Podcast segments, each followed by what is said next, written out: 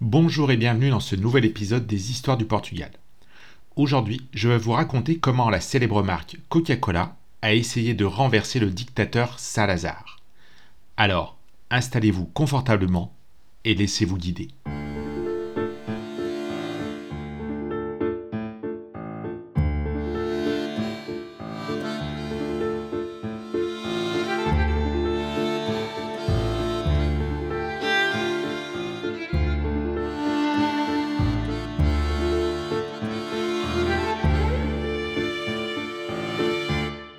L'histoire politique portugaise a été profondément marquée par la dictature fasciste d'Antonio de Oliveira Salazar.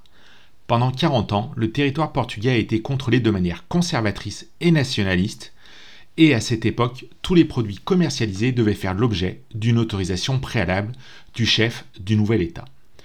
Ironiquement, pour contrer les idéaux de ce régime absolutiste, la marque Coca-Cola qui avait déjà atteint une certaine reconnaissance mondiale, a conçu un certain nombre de stratégies excentriques et audacieuses visant à atteindre la libre circulation sur le marché portugais. En 1928, le poète Fernando Pessoa est invité à concevoir la campagne publicitaire de la boisson gazeuse. Celle-ci avait déjà été lancée 40 ans auparavant aux États-Unis, et elle avait pour volonté de pénétrer les frontières politiques du monde entier. La célèbre phrase D'abord on est étrange, ensuite on est envoûté est le slogan créé par Pessoa. Le poète portugais n'était pas vraiment fan de Saint-Lazare, et en s'alliant à cette marque, il a réussi bien que de manière éphémère à tenir tête à un régime totalitaire. Dans un endroit où l'austérité du ministre des Finances de l'époque, Oliveira Salazar, était déjà manifeste, le projet commercial a été refusé et désapprouvé. Le Coca-Cola est addictif et dangereux pour la santé. Ce sont les mots prononcés par l'homme politique pour justifier le refus de cette consommation. Selon lui, cette boisson contenait des extraits de cocaïne. Mais ce n'est pas exactement ce qui a poussé Salazar à refuser la commercialisation en terre lusitanienne.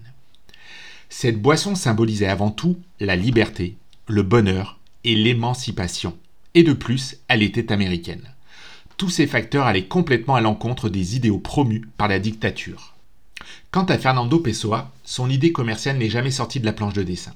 Mais malgré cela, le poète n'a jamais cessé de combattre l'absolutisme.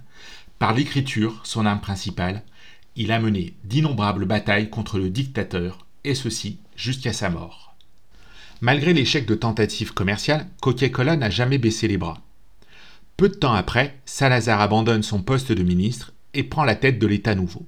Ce statut lui confère encore plus de pouvoir et de fermeté. Rien ni personne ne pourra empêcher le dictateur de fermer les frontières du Portugal à la marque américaine. Pas même le prince russe Alexandre Makinsky, qui vivait à Paris et était responsable des relations publiques de la boisson gazeuse sur le continent européen. Un jour, il s'est rendu à Lisbonne pour rendre visite à Salazar. Comme ce personnage voulait accroître la projection de la marque en Europe, l'argent n'était pas du tout un problème la personnalité russe a offert au dictateur portugais une importante somme d'argent pour le persuader de vendre du Coca-Cola au Portugal. Saint-Lazare l'a simplement remercié de sa visite et a refusé sa proposition.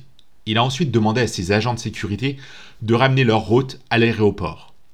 Une fois de plus, face au marché international, le fièrement seul du politicien autocratique a parlé plus fort. Le plus incroyable est que le que les assauts de Coca-Cola n'ont pas faibli à la deuxième tentative. Conscient qu'elle ne pourrait jamais faire annuler les condamnations de Salazar, Coca-Cola a trouvé un moyen de le combattre. Pour cela, ils ont financé la campagne électorale de Humberto Delgado, l'officier de l'armée de l'air portugaise, qui a créé le principal mouvement politique contre le régime de Salazar. Tout ce scénario a conduit le politicien Alvaro Cunan, connu pour être un opposant farouche au régime de l'État nouveau, surnommé Delgado le général Coca-Cola. Cependant, cette histoire n'a pas connu une fin heureuse. Salazar remporte une nouvelle fois les élections, entre autres grâce au système frauduleux utilisé pour le décompte des voix. Et Coca-Cola ne parvient à pénétrer les frontières portugaises qu'en 1977, soit près de 50 ans plus tard. Malgré son arrivée tardive sur le marché portugais, de nombreuses personnes connaissaient déjà la marque Coca-Cola. La boisson a commencé à être vendue en Espagne à partir de 1950. et en raison de sa proximité territoriale, les Portugais se rendaient à la frontière espagnole pour déguster cette célèbre boisson gazeuse. Dans les anciennes colonies portugaises, principalement en Angola et au Mozambique, la boisson était également connue. La commercialisation de la marque en Afrique du Sud s'est intensifiée au fil des années et a permis à la marque de gagner en notoriété. Aujourd'hui, Coca-Cola est complètement ancré dans les routines des Portugais. En plus d'avoir parrainé de nombreux événements nationaux, c'est l'une des boissons les plus consommées au Portugal. Au grand dame de Salazar, qui doit souvent se retourner dans sa tombe.